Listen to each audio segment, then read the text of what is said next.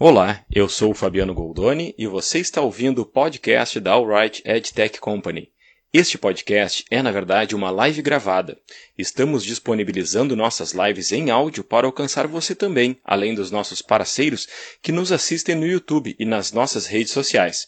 Esperamos que você curta o nosso conteúdo que disponibilizamos para você consumir aqui também.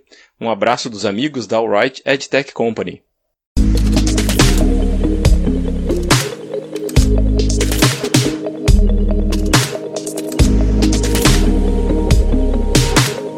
Muito boa tarde, galera que está acompanhando aí essa live que a gente vem anunciando já há um tempo.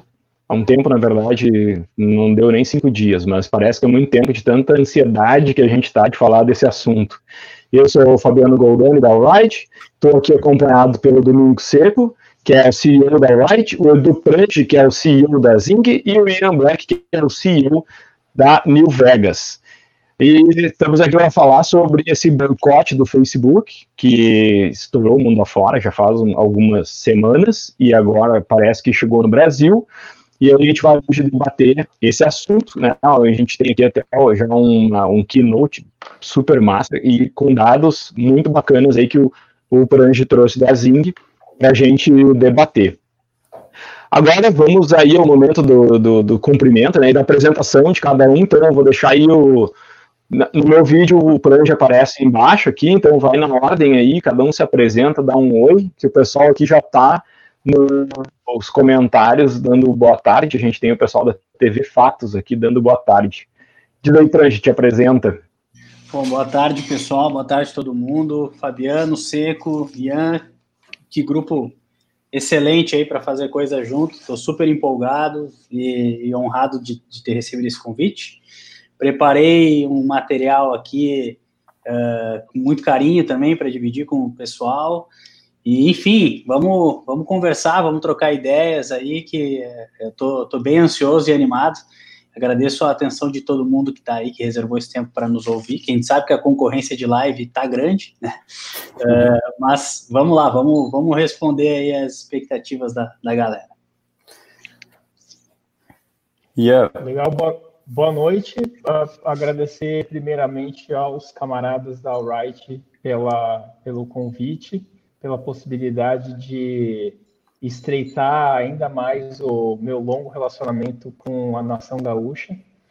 E, e além de estar muito feliz de estar aqui, tá, para discutir também esse momento, entender o que, que ele significa no mundo e, principalmente, e o que significa especificamente no Brasil uh, com todas as peculiaridades que a gente tem, né? E como, como, esse, como esse discurso, como esse, essa polêmica vai, a, a gente pode traduzi-la, né? E até talvez dê uma orientação aqui para as pessoas que estão curiosas.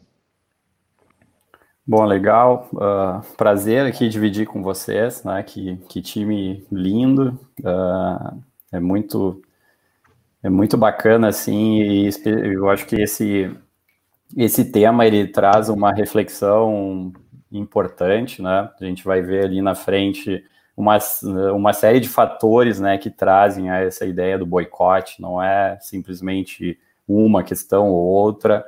Uh, e, e também eu acho que a gente né, espera aqui, minha expectativa, né, além de compartilhar com vocês, é, é ampliar essa reflexão, né, para que a gente possa aí seguir Uh, com uma ideia que eu acho que todos nós aqui, de uma forma ou de outra, uh, há muito tempo, né, temos dedicado nossas vidas, nossas profissões para qualificar né, essa ideia de um digital né, com, com, com, mais performance, mais, com mais ética, com mais oportunidade, com mais igualdade. Então, Uh, é um prazer aqui estar junto com vocês nessa, nessa rica discussão, assim, né? Espero que a gente possa ajudar aí também e, e colher das pessoas sugestões e, e, e pontos de vista uh, diferentes ou complementares. Né? E tem uma galera que já está dando boa tarde para nós aqui, temos o Júnior, aí o pessoal da Wright também com a Paola, Maria Ângela, Karen, a Maiara, Saudade de ti, Mayara, faz tempo que a gente não se vê. O Bruno também tá aí, o pessoal do ABC do ABC, boa tarde. A Irenita já tá dando boa noite. É, já virou 18 horas no Brasil, já é boa noite. Virou 18, já é boa noite. Boa noite, Irenita. Então, a gente tem aqui sempre a praxe de dar uns 5 minutos de tempo aí para o pessoal se acomodar na poltrona, botar os fones. Tem muita gente que acompanha os, muita gente que acompanha as lives é, pelo no YouTube só no áudio, né? Daí a gente sempre dá aquela chamada assim, ei galera, vamos comentar, vamos perguntar. O pessoal vem nos comentários e, e pergunta. Então, usem à vontade os comentários para perguntar é, Rodolfo, muito bem trajado, na sua foto de perfil ali, de perna e tudo. A Marta, que também é uma habituê já das nossas lives. A Andressa, que uma honra receber ela aqui. E a Vitória também. Nossa, até o César Paz está nessa. Então, e a Andressa já está mandando um alô pro Ian também, ó. Já temos fã-clube chegando aqui no... Famoso nossos né? comentários. Né? Muito bem, galera. Vamos lá. É, que eu tenho certeza que eu, sei, eu me acostumei assim, quanto mais gente na live, mais tempo a live vai, né? E porque a discussão é muito rica, muitas cabeças. O Luciano está aqui também. O Luciano, é, aliás, ele, se ele quiser entrar aqui na live, ele está convidado também. É, ou às vezes o Luciano fica só dando uns alôs e, e fazendo boas colocações nos comentários também. A Aline também está aqui com a gente. Quem mais? Nossa, Saudade agora... do programa de rádio lá de Tapejara, ah, mandando um abraço pro pessoal aí. A rádio voltou com tudo aí nas lives. Não, o, Fabiano, o Fabiano tá escondendo é, o jogo. É, é, tá às vezes eu me sinto radialista aqui. O Cris, né, do Ecocias, eh, o pessoal tá levantando o sarrafo aqui incrivelmente. Às vezes eu me sinto o radialista do YouTube aqui. Eu, sou um, eu falo que eu sou um tiozão YouTube youtuber, né? Entrei nessa bem atrasado, mas vamos lá, estou aprendendo. O Ian tá ali. Opa, deu um apagou e voltou. Bom, vamos lá. Então, o impacto do boicote ao Facebook no Brasil, né? Vamos falar um pouco sobre o que, foi esse impacto do. Vamos falar o que, foi esse boicote ao Facebook, né? Uh, tudo começou com manifestação aí desse grupo chamado Stop Hate for Profit, que demandou do Facebook, o, dos anunciantes do Facebook, né, o, que parassem de uh, financiar a plataforma que não estava fazendo nada para conter discursos racistas, discursos xenófobos e também fake news na plataforma. Né? O Facebook sempre, por muito tempo, disse que estava fazendo alguma coisa, mas no fim as pessoas entenderam que ele não estava se mexendo o suficiente. Esse boicote tomou uma proporção muito grande, muitas, muitos anunciantes entraram e chegaram a fazer até um Luma Escape do boicote, Uh, e a, a, lista de marcas ela foi muito além dessa lista que a gente tem aqui. Né? Então a gente pode ver ali grandes marcas como Pepsi, Labs, Unilever, Coca-Cola, uh, Honda, entre outros, né? que são ali os early movers, e depois teve os fast followers, né? numa forma bem marqueteira aí de apresentar todo mundo, mas uh, o caso aqui uh, ficou tomou, tomou grandes proporções. A res, primeira resposta do Marquito foi: é, eles vão voltar. Os anunciantes eles vão voltar. Então, muita confiança, né?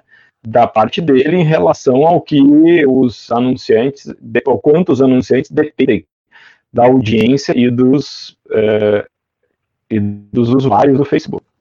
Muito bem, aqui no Brasil, o Sleeping Giants puxou o carro e começou a cutucar as marcas lá no Twitter, dizia, dizendo assim: Leves, você é anunciante do Facebook, né? Vamos, vamos entrar assim como a sua a, sua, matriz lá nos Estados Unidos entrou nessa, nessa nesse movimento, vamos entrar aqui no Brasil também. Fez isso com a Vans, Pfizer, enfim, uh, os, os Sleeping Giants cutucou um monte de gente lá no Twitter tentando angariar algumas marcas aqui. E é isso que a gente vai ver, né, um pouco disso, que a gente vai ver lá no, nos dados da Zing.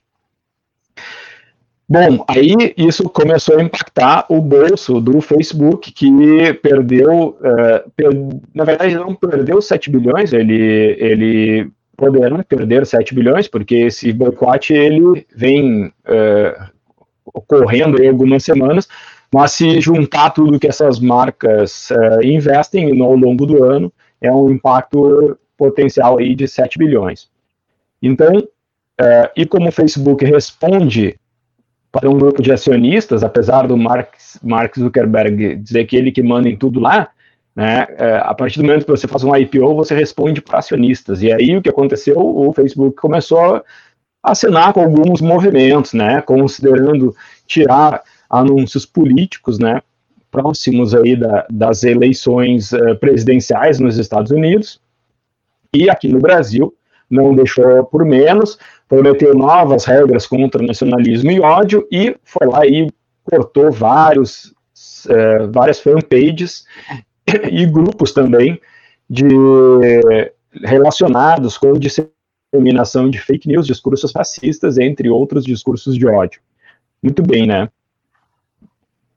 E a pergunta que o mercado se faz é: tá aí, esse dinheiro que vai sair do Facebook, para onde é que ele vai?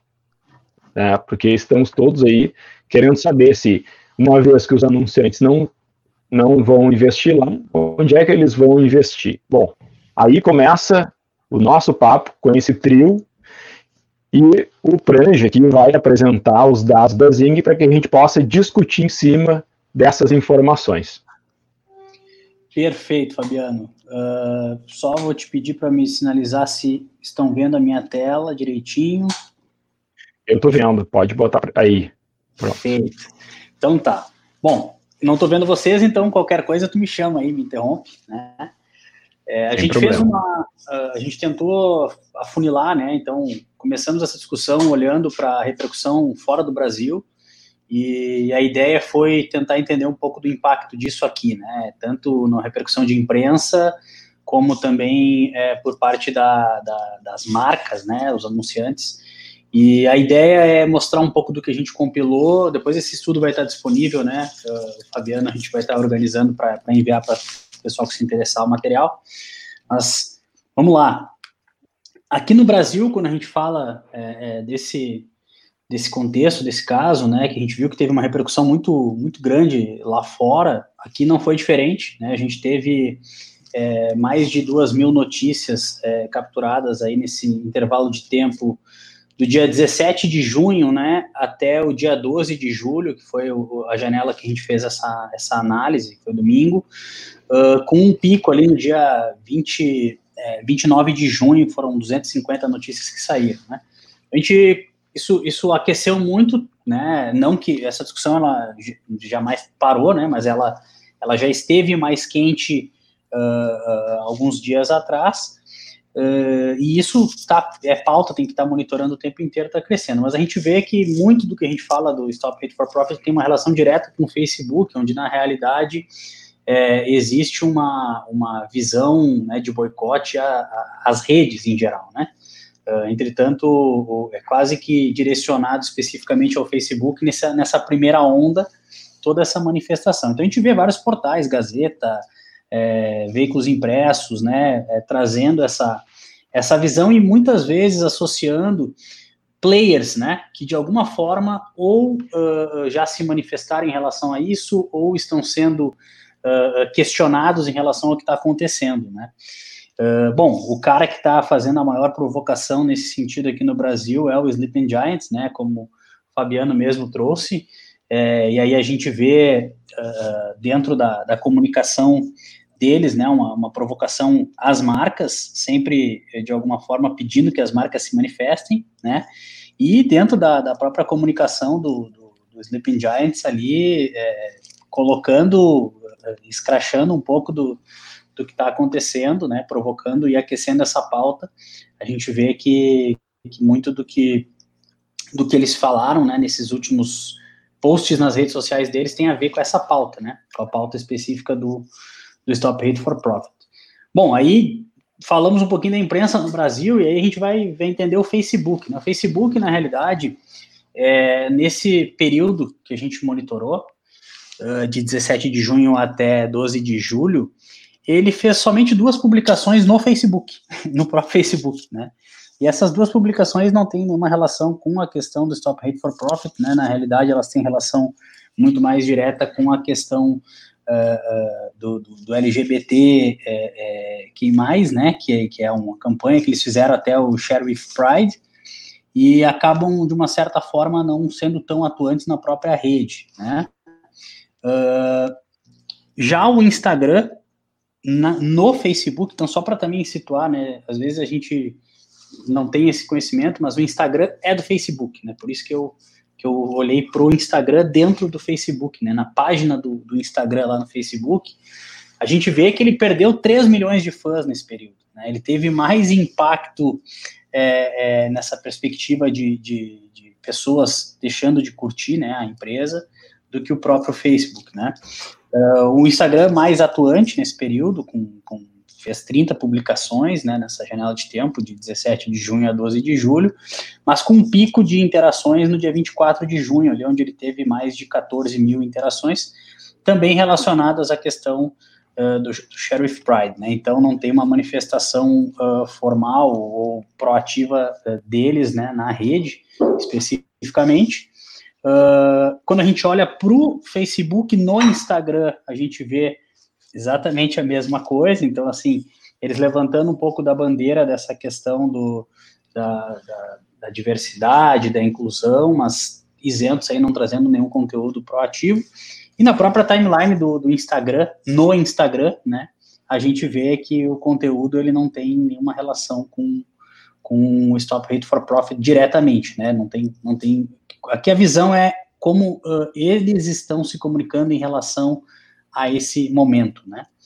E aí a gente cai na visão das marcas. Então a gente teve aqui a imprensa, né, a, a, o Facebook e uh, as marcas. Então, o que, nós fizemos na, na, na, nossa plataforma? Nós pegamos é, em cima daquele universo que a gente tem de quase 7 mil marcas catalogadas, a gente selecionou parte das que de alguma forma são mais atuantes na, nas redes Facebook e Instagram, e parte de marcas que uh, foram oriundas ali da, da, da própria imprensa, né, que estavam sendo estavam se manifestando em relação ao caso para entender a consistência de discurso dessas marcas. E aí a gente chegou aqui em um, um pouco mais de 40 players é, e analisou como eles estavam se comunicando em relação a essa, a essa pauta.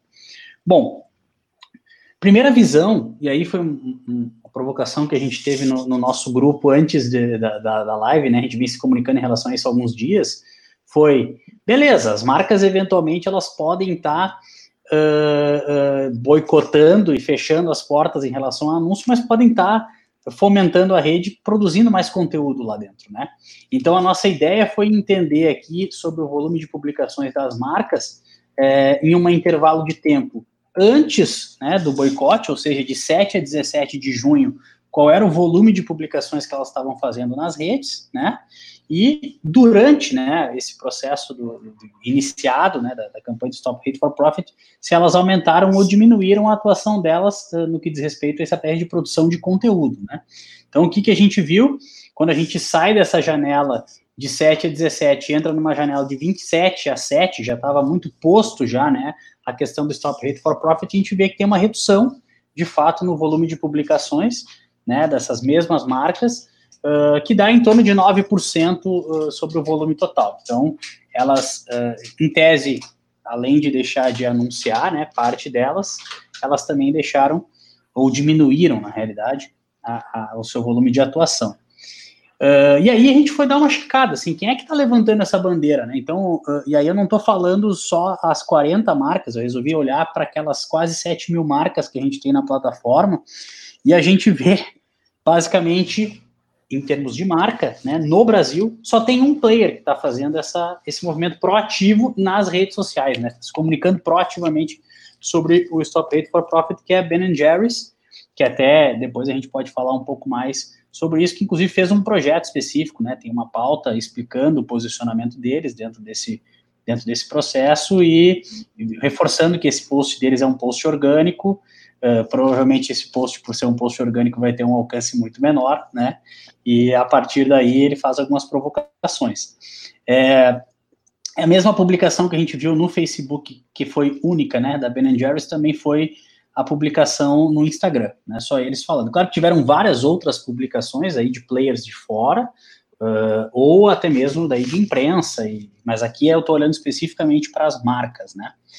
Uh, e aí a gente foi olhar, tá, beleza. Eu já vi que o pessoal também não está muito afim de se posicionar, pelo menos não nesse momento, mas vamos entender se eles estão sendo coerentes aí em relação aos anúncios, né?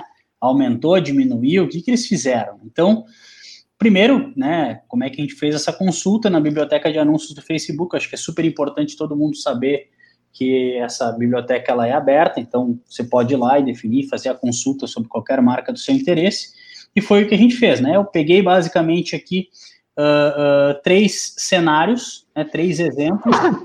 Primeiro exemplo, saúde. Primeiro exemplo foi da Coca-Cola e da Vans, onde, poxa, primeiro, num primeiro momento a gente vê que eles de fato não estão anunciando uh, no Facebook. Entretanto, eles não estão anunciando no Facebook, no Instagram, há pelo menos 90 dias, né? Então, assim, não é um, um movimento que a gente possa dizer que ele está orientado direto ao que está acontecendo no Stop Hate for Profit, porque já, já não estavam é, anunciando antes, né?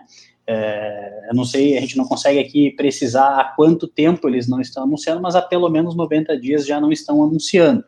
Então, é, até fazendo a, a, a, brincadeira, né? É, a gente, a gente fez essa piada interna, mas é como se eu dissesse para vocês assim, ó, pessoal, eu de hoje em diante eu não vou mais anunciar na Globo, né? Eu já não anunciava antes, então eu posso levantar essa bandeira, né?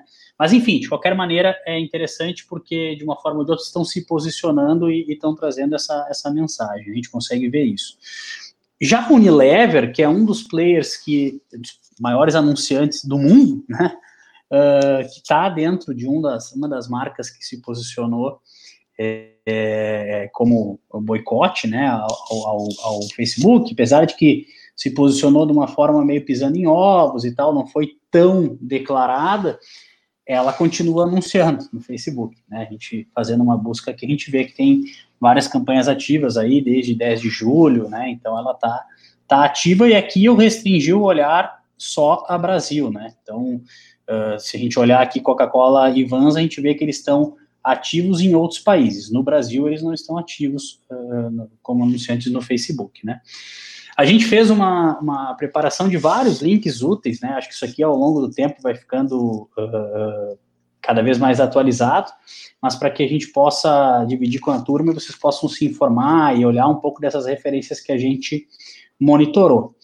Mas para esse momento, né, a ideia era contextualizar e mostrar um pouco da atuação das marcas, né, da imprensa é, e da, da, própria rede, no caso o Facebook, com, com o que está acontecendo. Então, essa era a primeira parte aí da, da apresentação. Eu volto com vocês aí. Bora bater bola agora, é isso. Agora é jogo Street Fight. Acho que a gente vai distribuir esse material é, para todos os que se inscreveram para a live. E juntando aqui com essa intro, depois a gente manda esse material e também com uma, um resumo da, da live para todos aí. É, tem até um dos artigos né, que a gente comentou e depois, talvez dê para colocar ali nos comentários, uh, que ele fala, ele aborda né, esse tema de, uh, em, em, várias perspectivas, mas até colocando assim, né, por que, que o Facebook é a melhor plataforma que existe e por que você não deveria anunciar lá, uh, se colocando do lado da marca, do Facebook, ou de quem quer ferrar com o Facebook, sei lá, tem, tem vários argumentos ali interessantes, a gente vai tentar trazer um, uma, um, uma boa porção deles aqui, tá?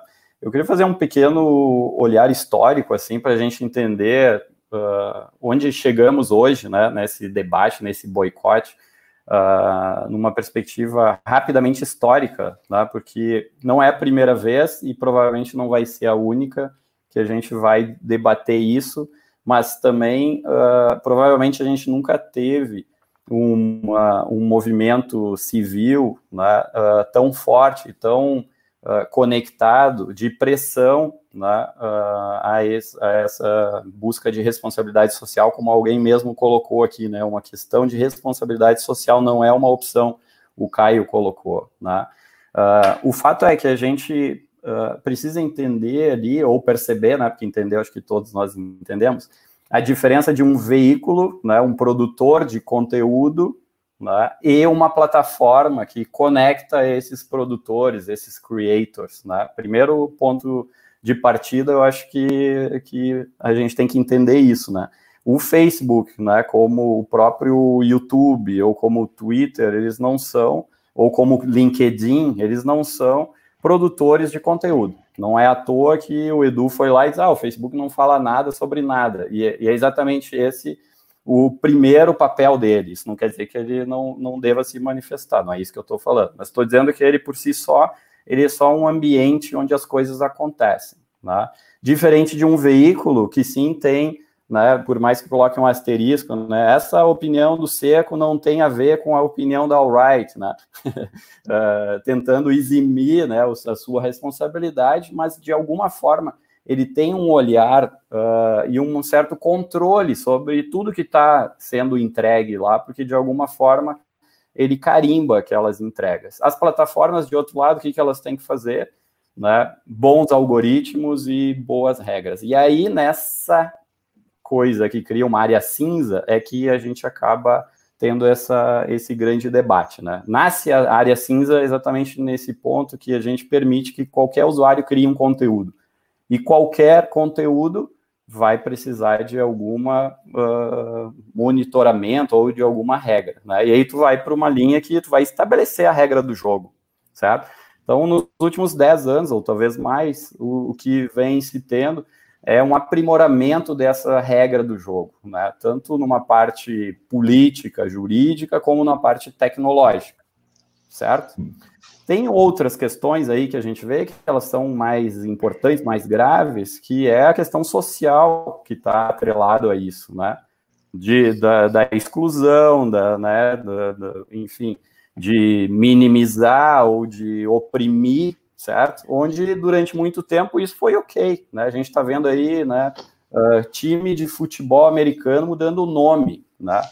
E até um amigo diz assim, não, essa demanda não é de agora, essa demanda é de décadas. Só que por que, que agora o Redskins vai mudar de nome? Entende? Então nós vivemos um momento né, de, de muito mais uh, uh, olhar social em cima das coisas. E há bastante tempo, eu sou um cara crítico, tenho vários artigos aí publicados sobre isso, tenho dito o seguinte: o anunciante é sim responsável pelo, pela cadeia, da mesma forma que o produtor, a Unilever, quando entrega o seu ketchup lá, quando entrega o seu homo, uh, ela é responsável pela cadeia produtiva, pelo uso ou não de mão de obra escrava ou infantil, ou sobre qualquer prática ilícita, infelizmente não existe esse cuidado no investimento de mídia. Infelizmente.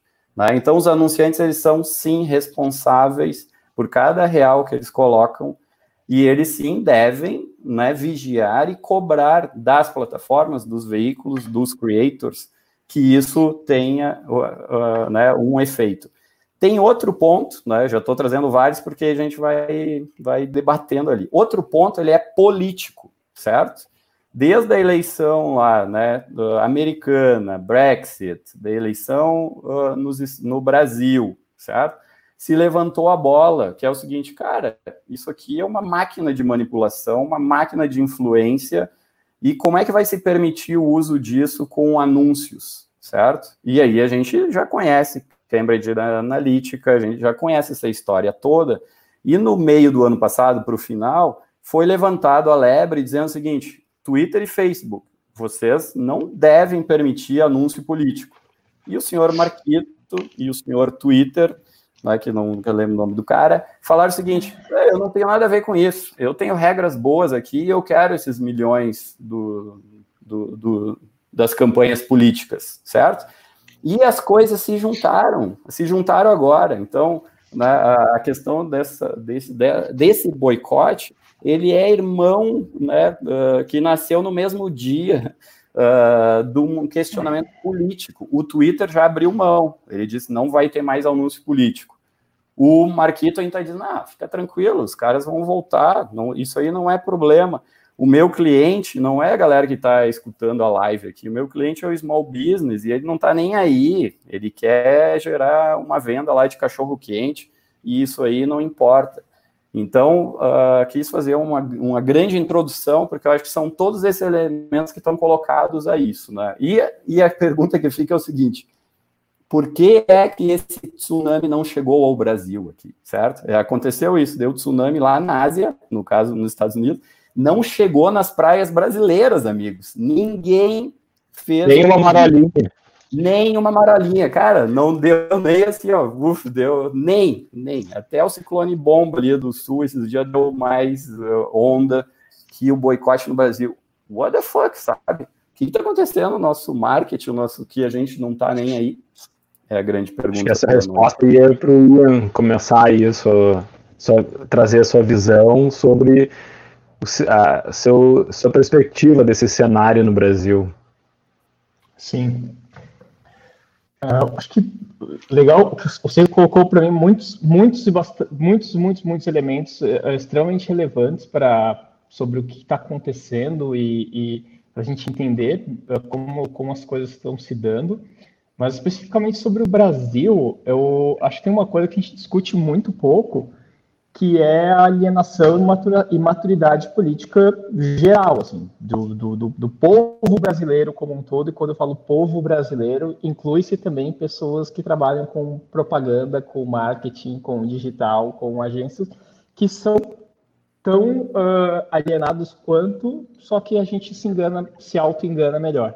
Né? Então a gente, se, a gente compartilha muita referência, a gente está sempre falando do que está acontecendo lá fora, Uh, a gente lê compartilha artigos em inglês, mas quando a gente está falando de maturidade política, e quando eu falo de maturidade política, de fato entender como funciona o Brasil politicamente, se engajar politicamente com relação a isso, uh, a gente simplesmente não faz. A gente acha que, ou que no máximo que a gente entende que engajamento político é o de quatro em quatro, quatro, quatro em quatro anos e votar, ou eu achar que é, lá, que eu estou votando para presidente, eu estou fazendo alguma coisa.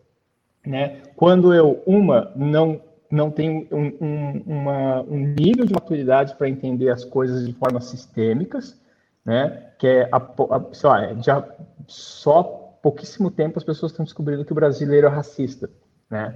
É, e está precisando de manifestações lá fora para a galera entender o que está acontecendo aqui uh, todos os dias. Uh, e, e agora, eu acho que quando a gente vai falar especificamente do que a gente está falando aqui hoje, é do quanto marcas uh, têm uma responsabilidade.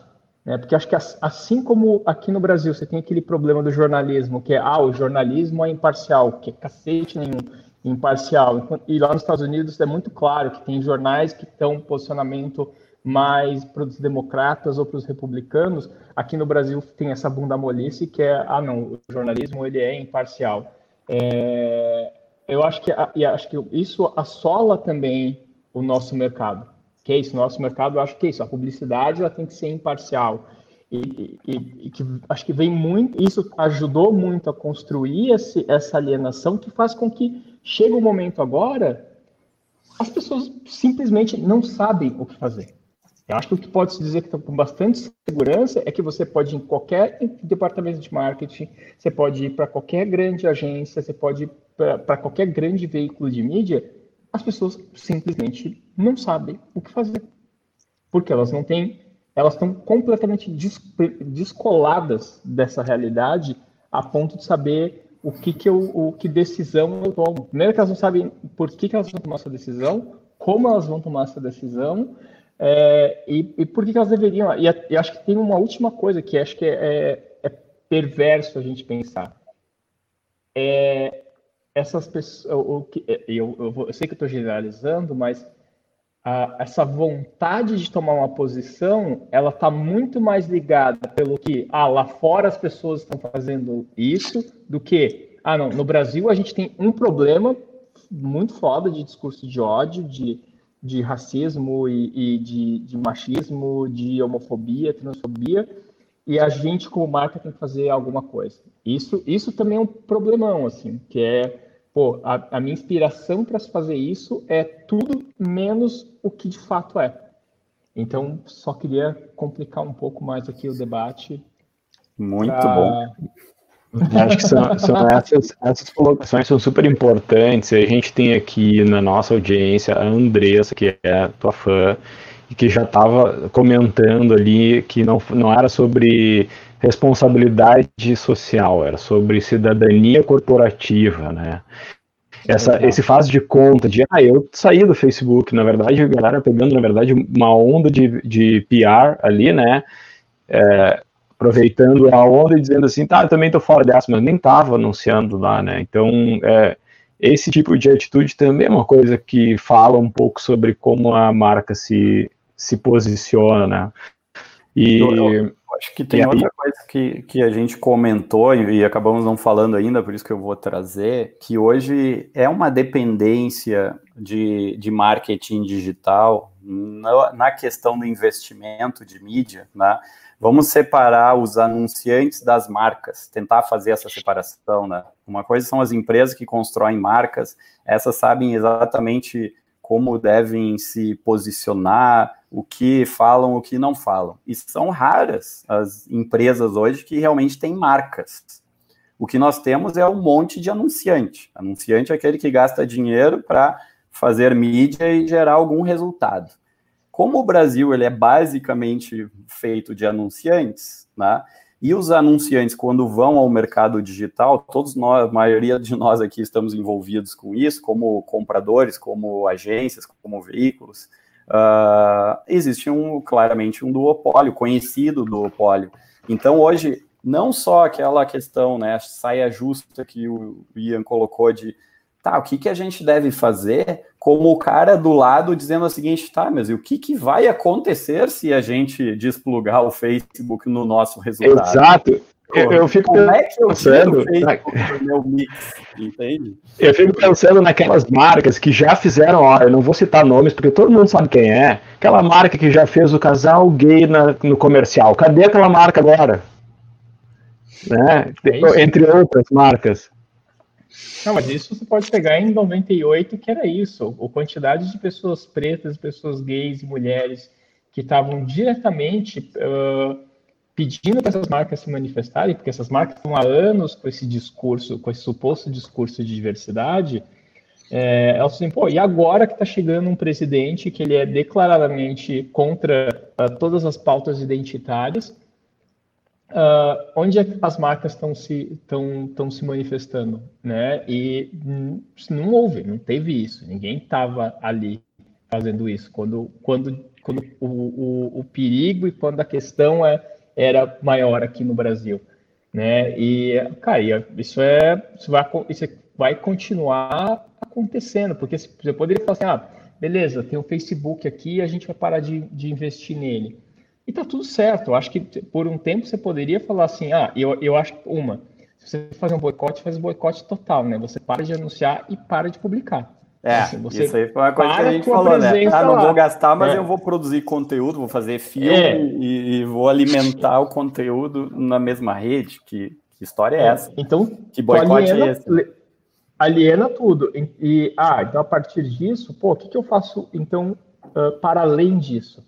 É para provar que eu estou comprometido com alguma causa. Pô, tem um monte de site aí de gente com essas das pautas uh, das pautas identitárias, canal do YouTube, site, um monte de evento, uh, um, cara, um monte de iniciativa, iniciativas artísticas que, que o dinheiro poderia estar escorrendo para esses lugares. Então, acho que assim, é só falar para o Facebook. Se a ideia de fato é acabar com o discurso de ódio, tem outros meios, tem um monte de alternativa onde teu dinheiro pode ser melhor investido, que talvez não vai. Talvez o, o, o, detalhe que o algoritmo do Facebook dá e a entrega que dá, sim, mas no primeiro momento mostrar, olha, Facebook, dinheiro que você não está dando aqui, eu estou colocando aqui. Então eu acho que assim, se, se, de fato a intenção é real, acho que a ação ela precisa estar tá no mesmo nível. E tem possibilidade. Eu, eu, eu também não quero, eu não quero, eu quero acreditar que é só por, é, por burrice mesmo e não porque pela falta de gente oferecendo esse tipo de solução. É, eu acho que acho que o ponto principal aí que eu, que eu é triste, mas eu não posso deixar de falar é que é, infelizmente, né, eu acho que a rede social ela, ela, ela, ela é um catalisador de várias coisas. Eu acho que é, tu, tu, mostra que tu é menos, mais do que tu, do que tu é, né?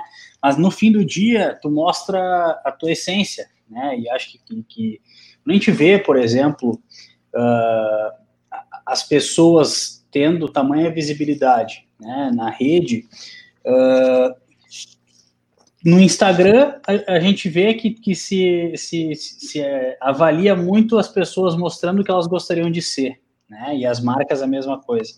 É, no Facebook, uh, a gente sabe que é, que é dono do Instagram, as marcas se posicionam é, com um objetivo uh, híbrido, né? Tanto conteúdo orgânico quanto conteúdo pago, com, com uma intensidade muito grande no conteúdo pago, para impactar suas audiências. Agora, o que, eu, o que eu fico na dúvida é o quão verdadeiro seria um movimento de marca, né, no momento em que ela, que ela faz um, que ela adere a um boicote como esse, né, porque eu acho que é um trabalho muito mais denso e de muito mais longo prazo. Uh, não dá para a gente pensar que a rede ela mostra uh, uh, o lado né, das marcas, o que ela é o que ela não é, só quando convém, né? Eu falo isso porque eu fiquei muito preocupado e eu fiquei assim, eu achei até que podia ser bug nosso na plataforma, tanto que eu mandei para vocês no grupo, eu disse... Tava, tava, tinha estragado alguma coisa aí no, é, na plataforma. Pessoal, uh, uh, assim, né, eu, eu falei, gente, eu não achei nenhum post de uma marca, tirando aquele da Ben Jerry's. Vocês viram alguma coisa? Vocês têm alguma coisa para me mandar aqui? Eu já chequei, né, e não vi. E aí fica aquela história, né, de assim, o não se posicionar não é e eu aprendi isso não faz muito tempo, tá? Aprendi, inclusive. A Andressa que está dizendo aqui para nós, ó, não se posicionar também é posicionamento. Exato, eu aprendi com a Andresa essa questão, que é assim, é o, o, não se posicionar, tu tá em consentimento com aquilo que tu tá é, enxergando, né? Quem cala consente. E então eu fico, eu fico muito preocupado porque eu acho que, infelizmente, eu não sei se realmente a intenção da, da maioria, né, é entrar nessa alçada e é, de alguma forma, levantar uma causa. Eu acho que o pessoal está muito mais orientado por manter performance nos seus negócios e se precisar arredar o pé aqui no Facebook por uma semana para colocar luz nessa pauta, tudo bem, mas duas semanas eu acho que não, né? Eu tenho que voltar ali, porque é ali que muda o meu, meu negócio. E, não, e... e a, a, a Maiara falia. Não, não, pode. pode é, é, é, só, só, um complemento é, que o Prante falou da Ben Jerry's. Tá? É, a Ben Jerry's ela está se posicionando porque ela historicamente faz isso. Né? Uh, eu conversei com eles ano passado. É, ele, por exemplo, eles, eles financiaram campanhas de candidatas trans em, no Brasil. Então, assim, é a marca que declaradamente faz algo, né? E tem outras várias várias manifestações de, uh, deles. Então, acho que é, quando a gente fala da Ben Jerry's, acho que é importante falar que, de fato, para além desse posicionamento muito claro, é, eles fazem o que, o que corrobora essa tese que eu estava falando, que é falta muita maturidade política do, uh, e social dentro do, dos departamentos de marketing, né? Porque lá você tem isso, você conversa com as pessoas da Ben Jerry's, é, é, é, um, é um espetáculo, né? Quando a gente viu, né, a, saiu a notícia que a Unilever entrou, né, que a Ben Jerry's é um, uma das marcas, né, da, da Unilever. Uh, e aí já veio uma pessoa, né, a Aline, eu acho, se eu não me engano, uh, dizendo, não, para aí, não é bem assim, né, a gente não boicotou, a gente chamou um Skype lá para dar uma conversada, né, mais ou menos foi isso que, que ela, né, num bom inglês lá, uh, se posicionou, mas foi extremamente tirou o cavalo da chuva uh, em função dessas diferenças né, que, que a gente tem, no, e talvez um pouquinho, não sei se é o caso, obviamente não é o caso, mas a Maiara talvez seja isso que o, que o Fabiano vai colocar, mas tem uma mentalidade ainda empresarial, uh, falando daí do brasileiro médio e do empresário médio brasileiro, né, não no caso de uma multinacional dessa, essa declaração uh, é forte. Isso é muito fato, isso é muito real, muito real. Sim, e tá aqui, né? As marcas brasileiras, não sei se deu tempo todo mundo ler. Ó, uh, é, é que ela comenta ali que os gest... alguns gestores concordam com o discurso. É, e eu não tenho, e eu não duvido, né? E, não, a gente sabe. Bônus... é. A gente sabe. A gente... E aí tem o caso que ela fala do Pink Money, né? Que é o, é o esse novo mercado uh, gay que uh, se posiciona porque tem um bônus financeiro ali na frente. Então, uh, no fim do dia, tem aqui também a Thaís comenta, né? Que a, que as marcas se, saem da discussão política, porque quando ela declara opinião, sabe correr o risco de perder uma parcela de clientes, consequentemente o, o, faturamento. Então, tem dinheiro em jogo, tem a performance do Facebook em jogo, que também nos, nos leva lá, uma pergunta que eu tô louco aqui para a gente entrar, que é essa aqui, da Elenita, né, se acha realmente que vai mudar o negócio do Facebook, porque a gente se a gente colocou, né, é, para onde vai o dinheiro? Bom, primeiro a gente descobriu que o dinheiro não saiu de lá, né? Aqui no Brasil, pelo menos, né? Então lá fora é a questão, né, gente? Eu acho que tem uma coisa que é super importante, é, Fabiano, que é, que é quase que lógica, mas a gente precisa se atentar a isso, que é entendendo, entendendo as camadas, né? Uh, por que, que o Facebook tem uma postura arrogante como essa, do tipo, né, os caras estão querendo chamar a atenção, mas daqui a pouco eles voltam, né? Ele tem essa postura porque ele, de uma certa forma, sabe que as marcas elas sempre vão querer estar onde a audiência está, né? E a audiência está lá. Nós, como uh, cidadãos, aí vamos pegar toda, todos os profissionais de mercado, né? De uma certa forma, somos os grandes geradores de insumo para que o Facebook seja tão interessante para as marcas, né?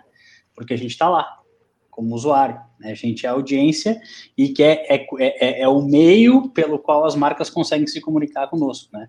E eu acho que uh, uh, existe uma discussão forte, e a gente até falou disso e até fez uma piada disso ainda há pouco, né? Que é assim, beleza, mas aí eu vou, uh, eu vou deixar o Facebook como usuário e eu vou para onde? Para eu poder ter uma rede consistente. Ah, tem as alternativas aqui e ali, né? Mas a rede é interessante para mim onde estão as pessoas pelas quais eu me identifico. Onde está essa rede, né, como alternativa. É, e a, a, um exemplo clássico do que a gente está falando foi 10 minutos antes da nossa live, né? A gente saiu do nosso grupo de WhatsApp que a gente estava conversando é, sobre as definições da live, porque deu problema no WhatsApp, nós fomos para o nosso grupo de Facebook, lá no Messenger do Facebook. A nossa alternativa ao Facebook foi o Facebook, né? O plano B foi o próprio Facebook. E, e eu acho que talvez, apesar de, de eu achar que, que essa, essa é uma discussão que ela precisa de, de, de debate por muito tempo, acho que, que e, a, e ação, né? É, eu entendo que talvez o caminho seja a, a, se apresentar soluções alternativas que venham com propostas consistentes né? E já surjam com um propósito mais declarado para que a gente consiga migrar e, e, e consequentemente, as marcas migrem para lá também. Né? Não vai ser inverso, as, mar as marcas não vão migrar e nós vamos atrás delas, né? Elas vão para onde a gente for. E a gente que tem condições como usuário de, de fazer esse, esse verdadeiro boicote. É, eu, eu tenho lutado. Ah, uma certa do cenário aqui que, que, que traz uma outra visão aqui, que eu acho que é interessante a gente comentar, que é o banimento como algo positivo é muito mais como censura. E aí é preciso, a gente precisa entrar no, na questão do, do, da causa, né? Eu acho que daí, eu não sei se o Ian quer comentar um pouco sobre isso. Sim. Uh, esse ponto ele é, ele é bem acho que ele é bem complicado, porque principalmente quando eu adoto uma, uma postura transdisciplinar para falar disso, de níveis de realidade, aonde eu, eu tendo para estabelecer um diálogo, entender que todo, todo, todo ponto é, um, é uma observação, é um nível de realidade. É, então, o cara vai ter um discurso que a gente vai falar que é um discurso de ódio, ele é um discurso, né? Uh, e que, e daí é a partir desse entendimento que você consegue acolher esse, esse, esse ponto do, do. Qual é o nome dele que falou? Donádio. Do, do cara que... o, o Donádio. Donádio. É, é, e que daí você. Donádio. a gente pode, esse é o, donário. É, daí, assim, dá para entender que uh, essa, o que está sendo posto e proposto, ele também pode estar sendo, ele pode ser interpretado como denúncia, uh, sim, em algum ponto. É que, é, por exemplo, é que, daí quando você, daí acho que até que a gente tem que voltar para lá fora dos Estados Unidos, que a gente consegue ter uma ideia melhor de quão complicado é esse debate. Porque lá você tem a garantia de uh, liberdade de expressão, né? garantida onde tu pode falar as coisas. Você pode ser processado pelas coisas que tu fala, mas tu pode ter o direito de falar, né? E eu, eu acho que uma coisa que lá no Facebook tem tem uma preocupação em dar passos mais profundos nesse sentido é até onde você, a partir do momento que tu cria essa regra, né, ela, o, o, o, quanto ela pode significar de fato uma censura, o quanto tu está infringindo uh, uma, uma, uma lei, uma premissa né, do, jurídica, e o quanto isso, a part... e que a gente tem que pensar que é o seguinte, agora a gente está tendo uma ofensiva, uh, uma ofensiva progressista, né, que é, pô, é, é combater todo esse discurso de ódio. E que, e que automaticamente esse discurso de ódio, da forma, perdão, da, essa, esse discurso progressista da forma que ele vem, é, ele muitas vezes pode ganhar um caráter de fato de censura, de fato de, de quase de um conservadorismo uh, progressista, é, e que e que isso é perigoso também, tá? Por exemplo, faz com que o donário entenda como censura e, e que ele seja seja contra, não é radicalmente contra, mas seja contra. E que provavelmente em um monte de lugar do Brasil tu vai encontrar um monte de voz contra. Então, acho que também serve pontos como dele da gente refletir se nesse trabalho que a gente está fazendo, ele também tem um trabalho. É, é, ele não está sendo. Qual a palavra? agressivo demais ou, ou, ou, sem uma proposta de debate de diálogo para entender de diálogo para a gente construir algo, tá? Sim. Porque basicamente, porque dependendo de uma perspectiva, eu posso falar, ah, esse, esse movimento ele é de censura, esse movimento ele é radical para calar vozes e, e, e, e, de um certo ponto tá certo, tá? Olha que loucura, de um certo ponto tá certo. É, então acho que a gente, tem que ter uma, a gente tem que ter uma, a gente tem que ter uma, uma reflexão muito, muito profunda, principalmente e, eu falando por mim como uma pessoa que se identifica com o discurso progressista, sobre como isso, sobre como isso avança, se, se por exemplo eu demandar que o Facebook, que o Facebook faça esse tipo de coisa, é a melhor alternativa? Se o Facebook acabar com isso, vai acabar com o discurso de ódio?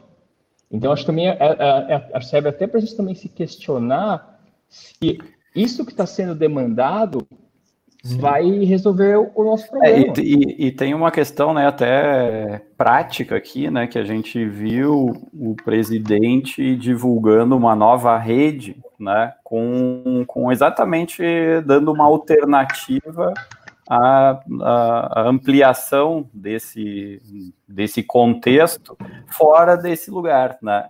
Então, vejam como é difícil fazer né, essa, essa coexistência né, de pensamentos, de iniciativas num lugar que é tão amplo, que tem um bilhão de, de pessoas lá conectadas a isso. Né? Uh, realmente não, não é uma tarefa tão simples, não é um, um simples algoritmo que vai resolver isso. Né? E trazendo para a questão, enquanto o Ian deve ter caído ali, enquanto ele volta, para as marcas, né? E até pegando aquela declaração da, da Unilever, que eu acho que vem, vem bem nesse momento aqui, onde, onde ela fala uh, o seguinte sentido lá, né?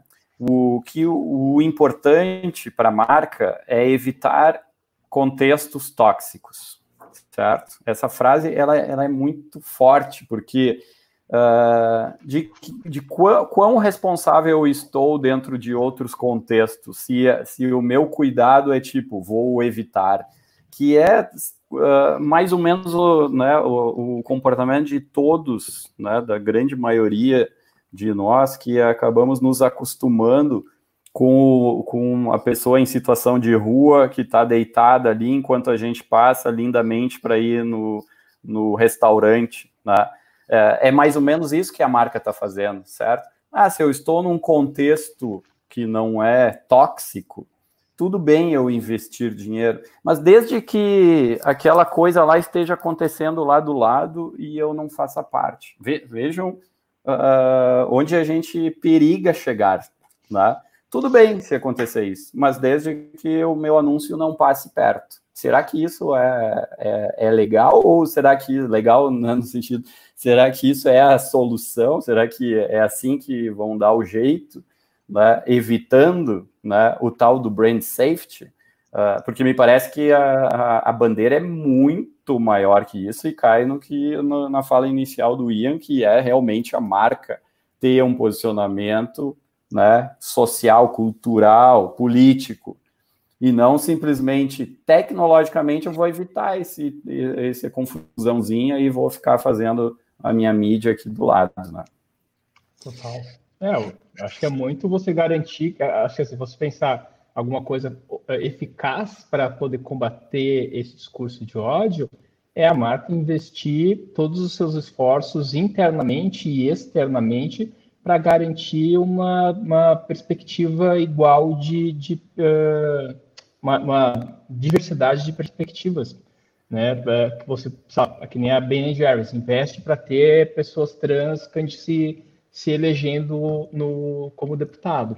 É, é, por, é por, acho que vai muito por esse caminho, né? E não simplesmente vou deixar de de, de investir aqui ou deixar de investir lá, porque ali tem um, um determinado discurso. O discurso não vai deixar de, existir por isso. Eu, eu queria, eu queria fazer uma pergunta para vocês, que foi que eu estava tentando chegar nessa conclusão ali durante a, as, as análises, né? E não sei, não, não cheguei a uma conclusão e acho que vocês podem talvez me ajudar aí. Mas assim, a minha, a minha grande dúvida, ela é se as marcas elas estão caladas, né? É, em função disso, por não saber como se comunicar em relação a isso, ou se elas estão indiferentes a isso, né? Ou seja, elas não estão nem aí para isso, né, de uma certa forma, é, o que é mais preocupante, né, na minha visão. E, eventualmente, se ela não tiver nem aí, eu acho que ela deveria também se manifestar, né, dizendo que ela não está nem aí para o que está acontecendo. Eu não consegui fazer essa leitura. Eu fui, talvez, numa visão otimista, pensando de que talvez elas não saibam o que fazer, né? Mas me preocupa o fato de que pode eu, ser que exista uma indiferença, né? Uma visão de indiferença. Eu, eu acho o seguinte, nessa perspectiva, né? Primeiro que uh, eu acho que é uma mudança cultural, geracional, e ela ainda vai levar muito tempo, mas que bom que ela está acontecendo, né?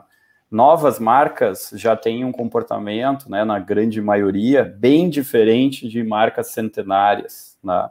Já nascem com outro DNA, já nascem com outro software e nascem com outro hardware, né? Já nascem com, com outra visão de, de, de pessoas, já, já entendem e praticam essa relação, esse impacto social em todos os seus movimentos, não só no discurso, mas de fato ali na, na sua construção, nos seus relacionamentos, nas suas parcerias, no seu business, né? Ben Jerry's é um exemplo disso, ela nasceu disso, ela nasceu com isso, certo? Que talvez aqui bom lá atrás não era outra situação, entende? Era outro contexto. Então, acho que tem uma questão ali, né, das novas marcas e, e desse novo empreendedorismo e tal, uh, que podem dar uma luz importante de futuro, porque as pessoas também, todos nós aqui que estamos trabalhando nas, nas empresas ou estamos empreendendo, essa, tem, tem um movimento geracional e uma busca de algo diferente. Bom, se isso é o suficiente para essa mudança, em que tempo isso leva, pensando que o mundo é tão grande, né, é tão maior que qualquer bolha, fica esse teu questionamento ali. Né? Então, uh, hoje a gente vê assim, né, uh, muito mais anunciantes que marcas. Então, se aproveitando no bom sentido ali, nele, na boa intenção, não é do bom sentido. A intenção é boa, né? Eu estou fazendo isso. As agências estão todas elas configuradas já para produzir para Facebook, para Instagram, certo? Os mídias já estão todos treinados para isso. Né? Tá tudo conectado. O mercado já está drivado para isso. Então, isso aí levou um tempo também, certo? O Facebook apareceu aqui em 2010, 11. Nós estamos há 10 anos. Também não é do dia para a noite, que a gente até falou mais cedo lá, que o Ian trouxe um exemplo de um restaurante e tal, que todo mundo gostava de ir pela carne e tal, só que o cara, o dono era um baita grosseiro lá, né? E, e, eu trouxe um contraponto que, cara, que o Facebook não é o restaurante da esquina. O restaurante da esquina, tu tem mil opções no bairro. e aí tu pode dizer, cara, não vou naquele lá, né? Não vou comer o hambúrguer aquele, do, do tio aquele. Tranquilo, tem outros hambúrgueres, tem hambúrgueres muito melhores, artesanais, do lado de casa. Agora, para investir em mídia, em, em digital, o Facebook não é o restaurante da esquina, não é qualquer outro hambúrguer. Então, pesa isso bastante, né, para a gente ter um certo equilíbrio. E, e, não é triste, mas não surpreende também que o impacto tenha sido nulo até agora, uh, em função a isso. Né, até o Luciano trouxe uma questão de eleição. Eu não sei, a eleição ficou uma coisa que ninguém sabe o que, que é, né? Porque daqui a pouco vai ser pelo é. WhatsApp, não sei quando vai acontecer. Mas será que ainda vai esquentar esse assunto com a eleição? Talvez sim, mais até do que o discurso de ódio, me parece nessa tendência, nesse olhar Brasil, tupiniquim, sabe, atual. Uhum. É, uma coisa, tem, tem uma questão política que depois a gente pode botar aqui na tela para discutir, tem, e tem essa parte do monopólio aí que tu estava falando, sei que a Thaís aqui comenta que o, faltam concorrentes para o Facebook e, e eu fico me perguntando daí se as marcas estão indiferentes ou se deu um crash no sistema, porque a marca, quando decide um boicote ao Facebook, ela vai se dirigir à sua agência e diz, pessoal, é, substituam essa linha do Facebook por outra. E aí começa uma, uma bola de neve de problemas, né? De, bom, o que, que eu vou fazer agora, né? Que outra linha vai ser essa? E aí tem o, o Felipe Zettel aqui que comenta, né? Se acontecer no futuro essa migração, né, esse boicote, para onde o dinheiro vai ir? É, antes de entrar no papo político, acho que a gente podia manter um pouco aqui nossa, o foco do, da questão da, do, da mídia, né, que é a nossa grande discussão. A questão política deu um super debate aqui nos comentários, o pessoal está se entendendo já, depois já vai combinar um happy hour virtual ali. Mas tem um super, super debate ali, porque tá tudo misturado, né? É, questões sociais e política estão sempre misturadas. Então, eu entendo que sim, se tem um momento para essa bandeira levantar, é logo antes de uma eleição. Né? Porque é isso, né? As leis precisam ser formuladas para que as questões sociais se reorganizem. Então, né, me parece que sim, é conveniente, é feito para ser conveniente mesmo, essa é a minha opinião pessoal. Mas mantendo o papo em cima da mídia aqui, o Felipe faz essa, esse exercício de imaginação que eu acho bem conveniente, bem legal agora. A gente pensar, tá aí, então, se chegou lá o cara e disse, tá, corta essa linha aí chamada Facebook, aquela outra do Instagram também, e agora vamos realocar aí os nossos milhões. E aí? Assim, vou, vou, falar do ponto de vista de agência, de uma de agência uh, criativa que não tem DV. Né? Então, é, é, assim, nesse sentido, é importante a gente falar que, a, que não é, é o Facebook, não é a Globo, né? É, e, e, então, acho que assim, para a gente não faria grande diferença, tá? Seria um grande incentivo para a gente procurar novos formatos para investir. Como, como a gente, é, é, do ponto de vista do, do que a gente chama de mídia mais agnóstico, ou seja, é, a gente não tem, basicamente, não tem nenhum contrato de investimento, e tem uma vastidão de, de, de, espaços que a gente pode trabalhar, né, de formatos e de parceiros para se trabalhar, para a gente não faria muita diferença, não, porque só, só teria talvez um trabalho maior de produção uh, ah, para pensar novos formatos e criar para novos formatos. O que eu acho que, do ponto de vista criativo, e empreendedor é uma vantagem. Seria então, bem legal. Eu acho que tem, tem que colocar uma questão seguinte: o boicote é motivado por quê? Certo? Se o boicote for verdadeiramente na causa, o Ian já deu uma aula anterior falando isso. Cara, tira o dinheiro daqui, coloca em pessoas, creators, sites, youtubers, que apoiem e, e construa, construa o seu diálogo, a sua né, uh, existência mais verdadeira com esse dinheiro. Se o boicote é dizer o seguinte, eu sou massa e não faço parte disso aí, mas eu preciso gerar ROI, certo? Porque depende da perspectiva. Né? Aí já é outro destino, vai ter que achar outros canais digitais, sejam quais, quais forem, que preservem minimamente essa questão de fundo, né, que é do discurso de ódio e etc. Vá né, se ali então, a veículos, a, outras plataformas que tenham melhor controle sobre isso. De fato, seu Marquito está muito distante de qualquer outro, né? A gente estava olhando ali, estudando o caso.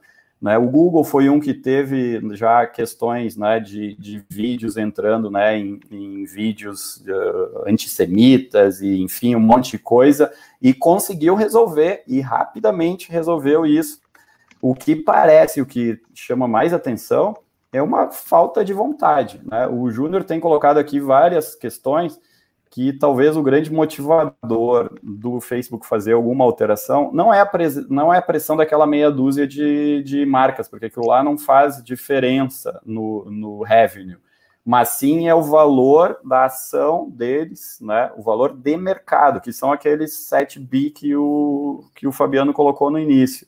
Né? é a perda de valor da empresa uh, nesse movimento. Talvez isso faça um movimento, né? Uh, e, a, e, até nessa linha alguém perguntou ali agora sobre perdi aqui é tanta tanto comentário bom cara que eu perdi muito bem é, olha os comentaristas aqui assim, porque, né? meu Deus parabéns para vocês vocês estão melhor que a gente aqui com os comentários tá?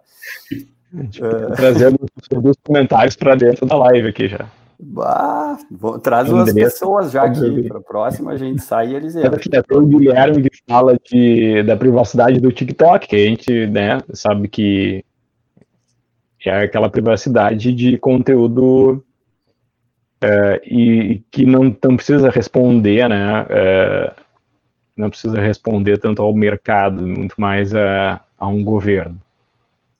É, mas é só fazendo uma provocação também. Né? A, Thaís fez, a Thaís fez uma dissertação aqui nas, nos comentários, tá? Eu vou passar, porque eu achei legal.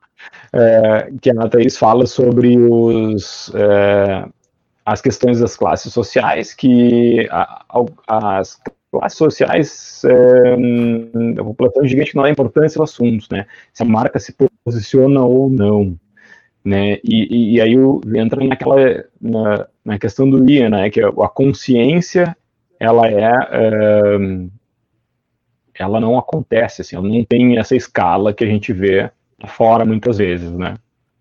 Não, acho que até nesse sentido, Fabiano, dá para colocar o seguinte: é, acho respondendo até o um negócio do Prange que ele falou que era que, que a pergunta se, se as marcas não estão nem aí, né?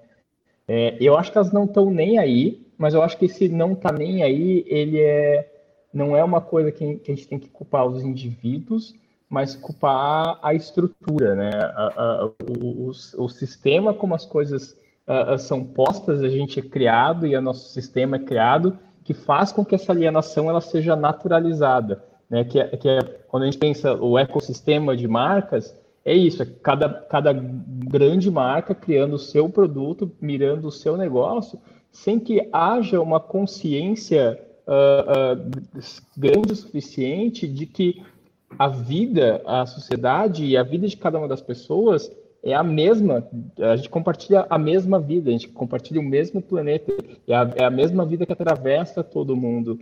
E que se a gente não tem uma consciência disso e trabalha em função disso, uh, o resultado é esse que a gente está vendo agora, né? O mundo um grande caos e as marcas continuando nesse, nesse tipo de alienação, porque mesmo esse, esse boicote, se, eu, eu acredito que qualquer uh, intelectual mais sério tem muitas críticas com relação a, a ele. Né? Um amigo americano estava falando, cara, se depender de, do Vale do Silício e da galera que trabalha lá, o mundo está fodido, porque essa galera é completamente desconectada da realidade, ela é tão ensimesmada no, no, próprio produto e no próprio serviço, ele, que o objetivo dele não é entregar algo para o planeta, é vender a empresa dele, vender o serviço. É, e, e, e entra ah, até no, numa repete. questão de, de, de né, fazendo um link, mas ele é direto com a questão de inteligência artificial, que é mais racista que qualquer presidente aí, né? porque é fruto exatamente dessa mentalidade dessas empresas, dessa, dessa visão de mundo. Né? Então tem sim esse, essa origem ali que é perversa até, né, quando a gente pensa. Sim. Não, e, a, e, e, e só pra, até o ponto era para a gente não fugir da mídia, porque se, se essa consciência fosse madura o suficiente, uh, essa atitude agora ela estaria automaticamente ligada a, um, a, a, uma nova proposta de se fazer mídia. Né? Porque acho que vai assim, ah, pô, se não é no Facebook, é o quê? Pô, então qual, como que a gente inventa um novo sistema de mídia, ou como a gente olha porque a gente tem hoje repensa tudo para um mundo além do Facebook, porque eu acho que isso E é cá entre nós, a gente sabe que está 80% da, do budget ali e o mercado está na inércia já, né? Tá jogando lá, jogando lá, jogando lá. Né? Eu tenho que anunciar carro importado, Google e Facebook. Eu tenho que anunciar máscara para Google e Facebook. Eu tenho que anunciar pílula da não sei, Google e Facebook né, ah, virou um modo automático de trabalhar. Realmente, acho que esse teu levantamento pô, seria legal, porque a gente ia ter que criar a solução, né? O fato é que hoje está difícil, né? Na natureza do negócio, criar eu essa acho, solução. Eu, eu, acho que, que só para pegar esse, esse gancho, era que eu. o que a Andressa aí, só para dizer.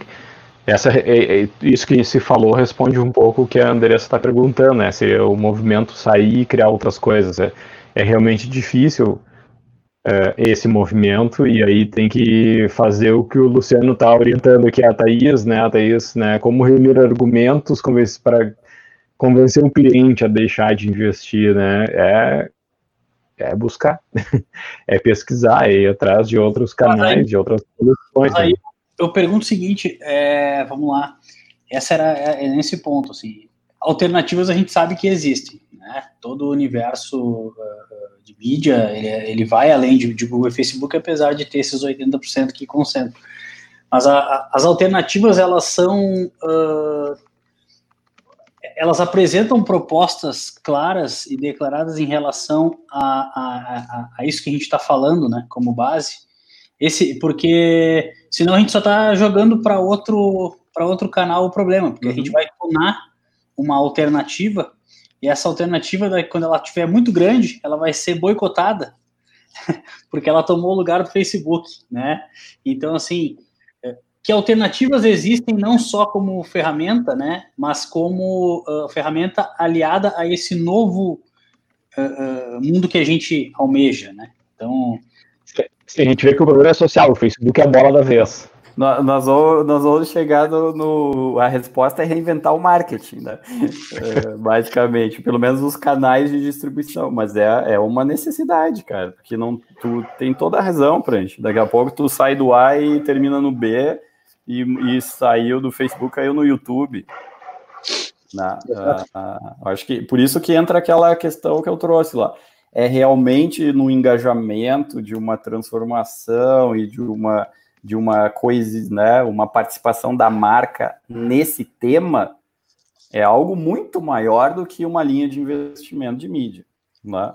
E talvez é, é seja essa pergunta difícil de responder que está deixando o mercado brasileiro parado, estagnado, porque, cara, não é só eu parar de investir, eu vou ter que fazer alguma coisa. Fazer o quê? Mas o que mais que eu tô, né? E, e deu crash na máquina, entende? Porque não é uma transformação do, do 17 de junho para 7 de julho, entende? Uh, muito complicado. É muito mais fácil, como a gente viu, assim, dizer, cara, eu já não, eu já ia ter um Q2, Q3 meio fraco, eu vou sair do Facebook, né? Tô, tô bem.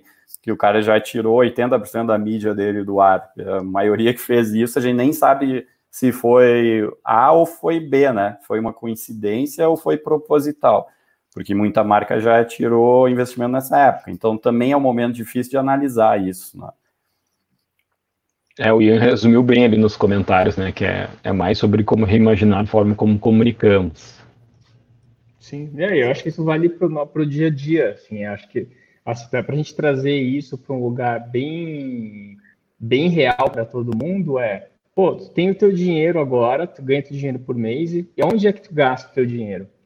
Né? Eu vou dar o, algum exemplo aqui, sei lá, vai desde a agência em que mais de 70% da agência são mulheres, é, ou, ou, por exemplo, eu coleciono arte, né? Então, por exemplo, eu só, eu só compro artistas negros, né?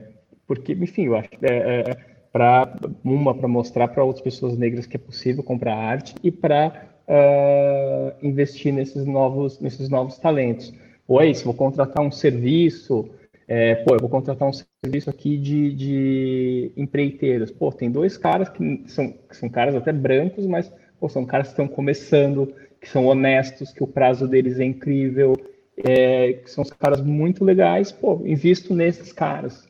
E, e assim vai. É, é, é pensar do teu dia a dia, onde é que está colocando esse dinheiro e o que, que ele e, e como ele retorna. Uh, e, no, no, sentido de empresa mesmo, né? Eu acho que daí também tem a, no, a nossa empresa, aonde ela está colocando esse dinheiro. Né? E assim como eu estou construindo uma agência com várias coisas, a gente não vira noite, não trabalha final de semana, porque eu quero depois é, pressionar essas marcas que contratem a minha empresa justamente por causa disso. Então é um negócio meio que sistêmico de como a gente investe o nosso dinheiro e os nossos recursos é, e, e, como a gente demanda que esse dinheiro seja investido nesses lugares também, né? É, é, é, é de novo, é fazer algo sistêmico, né? É como a gente gasta melhor o nosso dinheiro. Eu acho que o Fabiano, eu acho que o, Fabiano não, o Luciano, ele fez uma uma colocação que ela é a realidade, né? É, assim, no fim do dia, o que a gente vê não é segredo para ninguém, mas é, é, o que acontece, né? Existe uma responsabilidade capitalista que é em cima de resultado, né?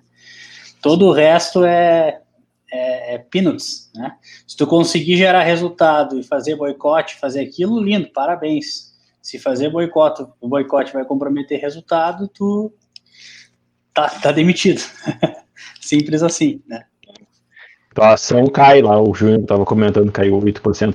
É, por isso que é uma mudança social porque de fato o acionista ele tem que procurar investir nesse tipo de ação, porque se não se, se lá o acionista não não não mudar, o lá na outra ponta não muda também, né? É isso. Também é isso, outra coisa também, por exemplo, sabe? dinheiro que se vai investir em alguma ação é investido em empresas que eu sei que o resultado que vai vir para mim não, não derivou de precarização do relacionamento com as, dos funcionários ou coisas do gênero. Acho que, de novo, é tudo, é pequenas coisas que é perguntar assim, quem tem coragem? Não é uma questão de coragem, acho que é uma questão de consciência e inteligência, né? É, e, e, dá, e, dá, e dá o exemplo. Cara, assim, é, é, parar um minuto antes de gastar o teu dinheiro, não, meu dinheiro vai dessa forma aqui, porque eu sei que o impacto dele uh, vai ser positivo. E, e fazer isso para tudo. Eu acho tudo. que. Sim, eu acho que no fundo o Mark Zuckerberg ele sabe disso e ele fica, deve ficar indignado dizendo assim, cara, a sociedade está toda corrompida, por que que é, por que que estão olhando, estão mirando em mim, né? Porque tu tem muito poder, 2 bilhões de usuários. Tá? Então é, é, a responsabilidade de ter 2 bilhões de usuários, né? É, grandes projetos, grandes empresações, elas elas é, terminam em grandes responsabilidades. Muito legal, galera. Eu, eu, é isso, eu fiquei, fiquei muito melhor agora, depois dessa hora e 18 minutos de conversa aqui, que enriqueceu demais, assim, essa perspectiva. E, assim, ó, a primeira vez que eu participo de uma, de uma plateia tão incrível aí, parabéns para vocês aí que nos aturaram e deram essas contribuições maravilhosas aqui. Que timaço aqui, conversando conosco aí. Ah, eu... Exato. Também quero agradecer. Oh, perdão, gente vai lá. Não, não, por gentileza. Oh, é, finais. Não, o Ian vai falar porque deu o show aí, temos que deixar. Vai, vai, termina aí. Eu falo pra caralho.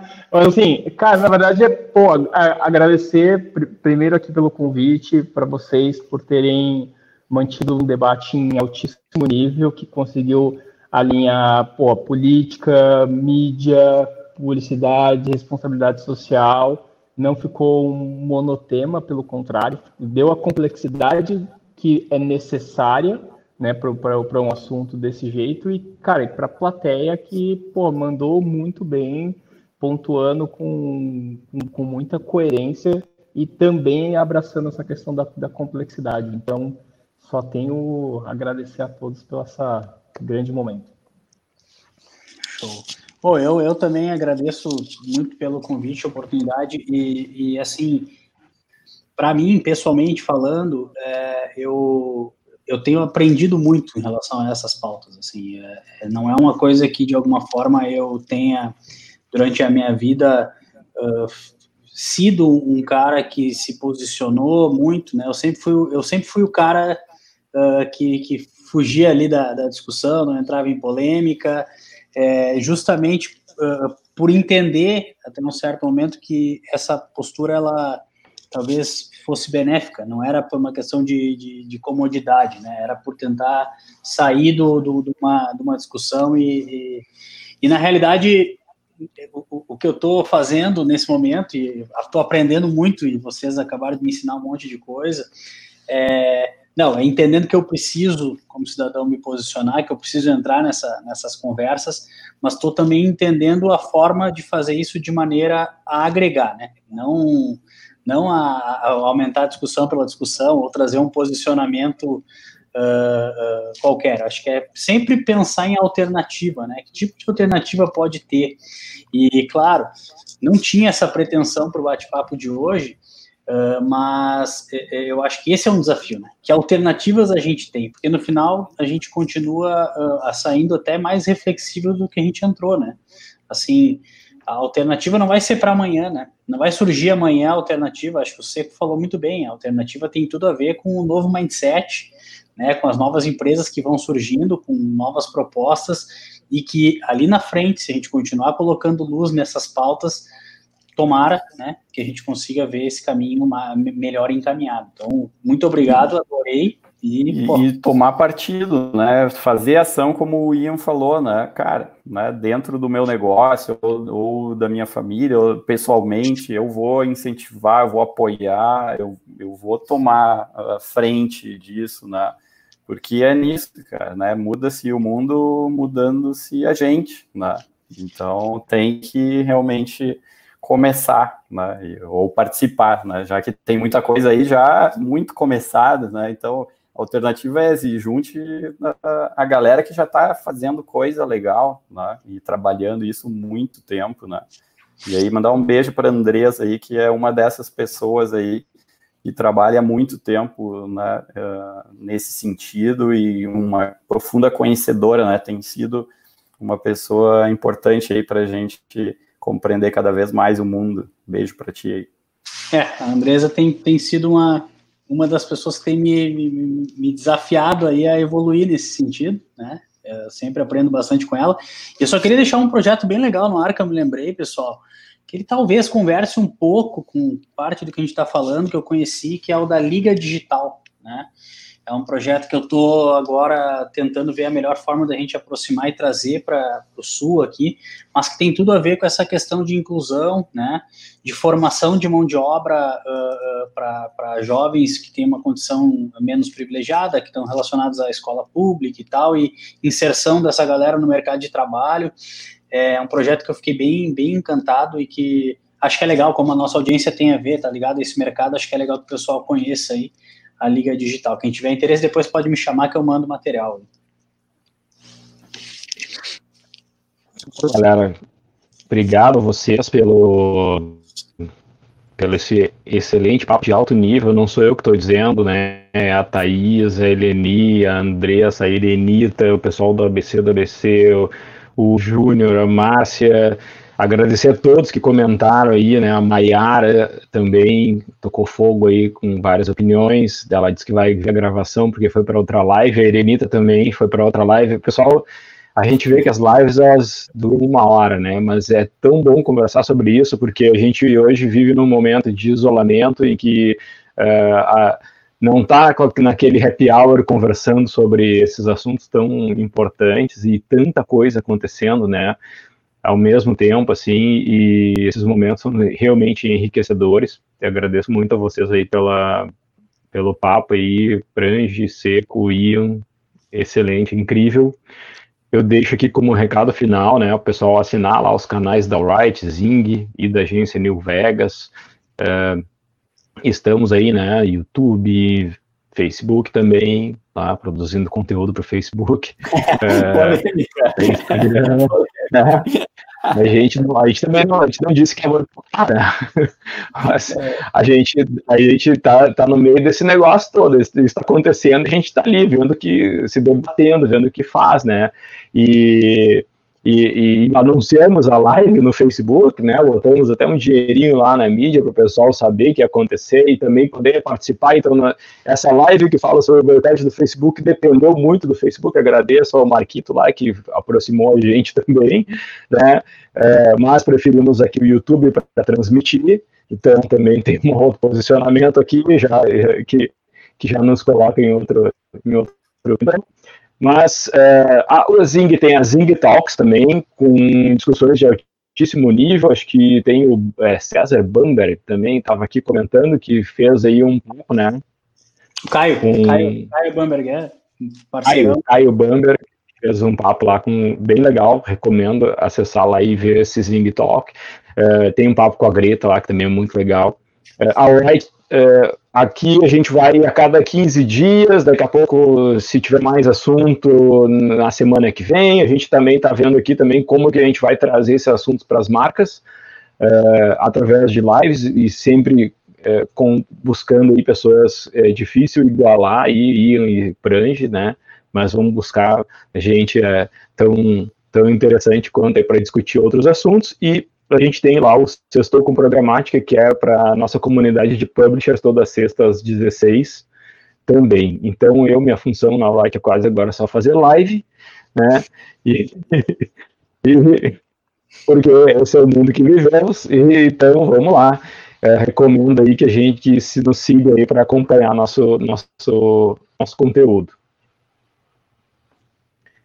Mais algum recado final? Mais algum adeus? Mais algum Fiquem em casa. Só, recado, beijo, beijo pra mãe. Galera, é, posso, aqui, ó, posso ir botando também. Galera que vai dando um alô. Opa, daí eu tapo o rosto da, da galera.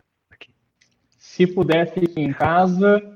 Se não puderem, ou se quiserem fazer uma flexibilização pessoal, façam com responsabilidade e consenso. É, e é, não exponham as pessoas uh, de forma irresponsável. É isso. Vamos botar aqui um agradecimento da galera, porque depois os comentários desaparecem, mas o que fica é nosso nosso nosso Pô, agradecimento. É profissional de live, hein? Já sabe até que realmente os comentários eles todos se perdem, galera. Já entendeu é, o algoritmo. É um problema, né? Deveria ficar. Mas enfim. A Irenita gostou, curtiu muito papo com eu também. Eu sou, já sou fã do Ian, eu sou fã do Ian de uma época que eu nem digo qual é o ano, porque daí o pessoal vai descobrir que esses trabalhos brancos poderiam ser mais. Né? É. Digo, faço, faço, faço, faço a minha recíproca aqui, que é igual, assim, também é uma honra falar com três caras que eu sigo, respeito e admiro há. Ah, vou ter que arriscar mais de década. É, mais de década. Legal, queridos. Um beijo aí grande a todos e até a próxima. Até a próxima. Valeu, então, pessoal. Até, tchau, tchau. Obrigado.